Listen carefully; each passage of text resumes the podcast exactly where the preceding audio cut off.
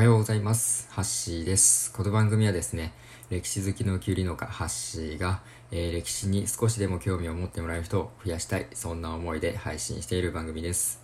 歴史にはですね、いろんな説がありますので、僕の話している内容もですね、数ある説の一つとして捉えてもらえたらなと思います。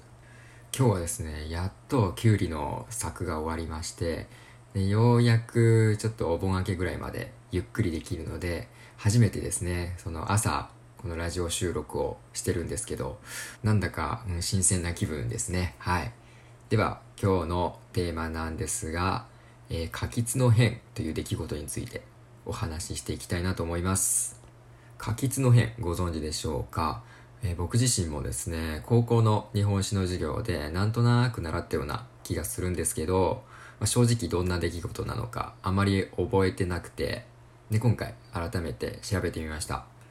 前回の13代将軍足利義輝のお話で将軍の権威が弱くなっていたとお話ししましたが実はこの過吉の変がですねきっかけで、えー足利将軍家の権威が揺らいでいくきっかけになっていくんですね、えーどんな出来事かと言いますと、えー室町幕府六代将軍の足利義則っていう人物が暗殺されてしまった出来事なんです。まあ、どういった経緯でそんな風になってしまったのか今回はざっくり説明していきたいなと思います。まずですね四代将軍足利義持の時代なんですけど、えー義持はですね息子である足利義和に次の将軍の位を譲って裏から実権を振るおうとしたんですね。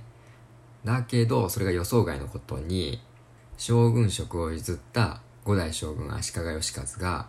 えー亡くなってしまったんですねすぐ。で義持がまた再び将軍代行を務めることになるんですよ。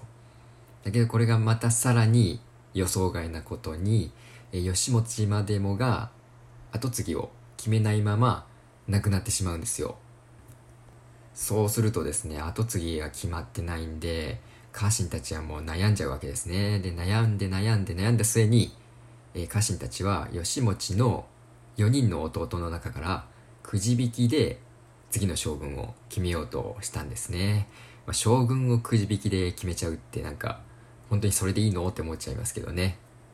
でくじ引きの結果6代将軍足利義則が誕生します。ただこの足利義則将軍になったのは良かったんですけど、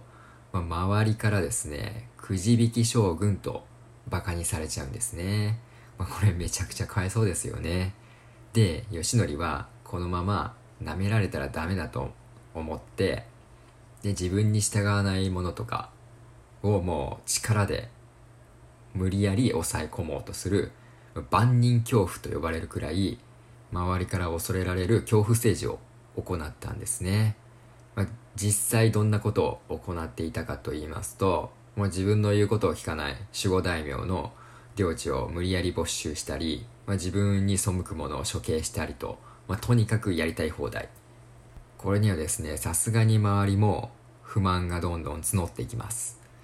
で有力な守護大名が次々と粛清されていったことで、守護大名たちの間に、まあ、次に狙われるのは自分かもしれないっていう不安がどんどん募っていくんですね。そんな中で播磨の国の守護大名、まあ、これは今で言うと兵庫県あたりですね。でそこを治めていた、えー赤松光助っていう人がもうやられる前にもこっちからやってしまえって考えてで足利義則を宴会に招いてでその時に隙をついて暗殺してしまうんですね。でこの出来事が過吉の変って言います。この過吉の変の後、まあ、将軍にふさわしい跡継ぎがいなかったんですね。でそのため、まあ、わずか9歳の子供が次の将軍になるんです、まあ、当然もう9歳の子供ですから、まあ、政治を行える能力なんてないわけなんですよ。だから将軍の補佐役である官吏たちが代わりに政治を行うようになります。で官吏たちはですね、まあ、あの6代将軍足利義則によって、えー、没収された領地をですね再び守護大名たちに分け与えてでだんだん守護大名たちが力をつけてってでついにもう幕府と肩を並べるくらい影響力を持つようになっていくんですね。で将軍はですね慣例に政治を任せっきりだったんで次第に将軍の権威っていうのも弱くなっていっちゃったんですね。でこれから時代は将軍の跡継ぎ争いに守護大名たちも加わって応仁の乱というとんでもない内乱へと発展していくんですけど、まあ、これに関してはまた次回お話ししていきたいなと思います。というわけで今回は可決の変についてお話しさせていただきました。最後まで聞いていただきありがとうございました。ハッシーでした。